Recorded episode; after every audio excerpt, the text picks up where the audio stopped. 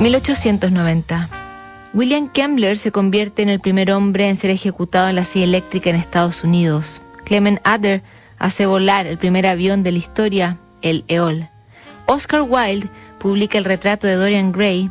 Nacen Ho Chi Minh, Agatha Christie, Charles de Gaulle y Fritz Lang. Muere Vincent van Gogh.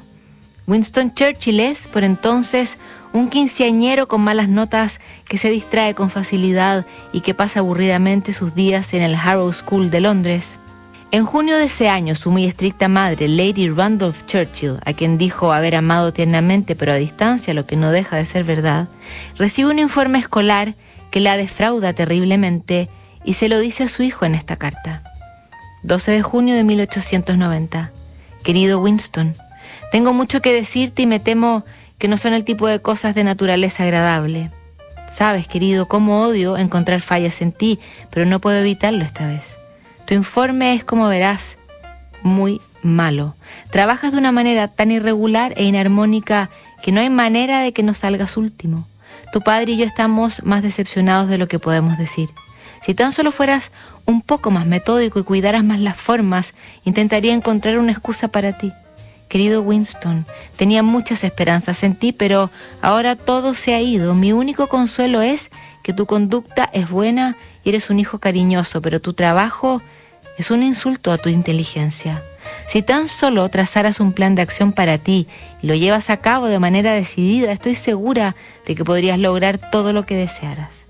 Es esa reflexión tuya la que es tu mayor enemigo. No diré más ahora, pero Winston, eres lo suficientemente mayor como para ver cuán serio es esto para ti y el uso que hagas de tus próximos años afectará toda tu vida. Detente y piénsalo. Toma un buen impulso antes de que sea demasiado tarde. Sabes, querido muchacho, que siempre te ayudaré en todo lo que pueda. Tu amorosa y angustiada madre.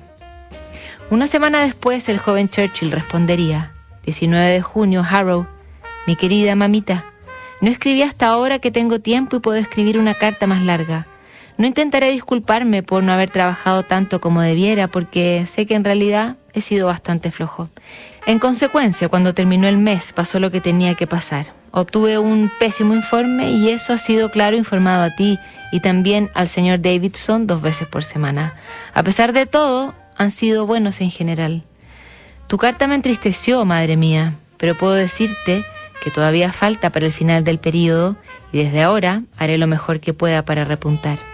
Adiós, mi mamá. Sigo siendo tuyo con todo mi amor. Winston. Repuntaría desde entonces y hasta el final de su vida.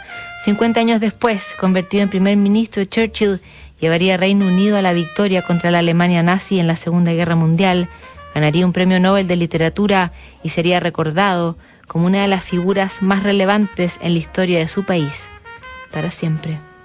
La próxima semana seguimos revisando cartas notables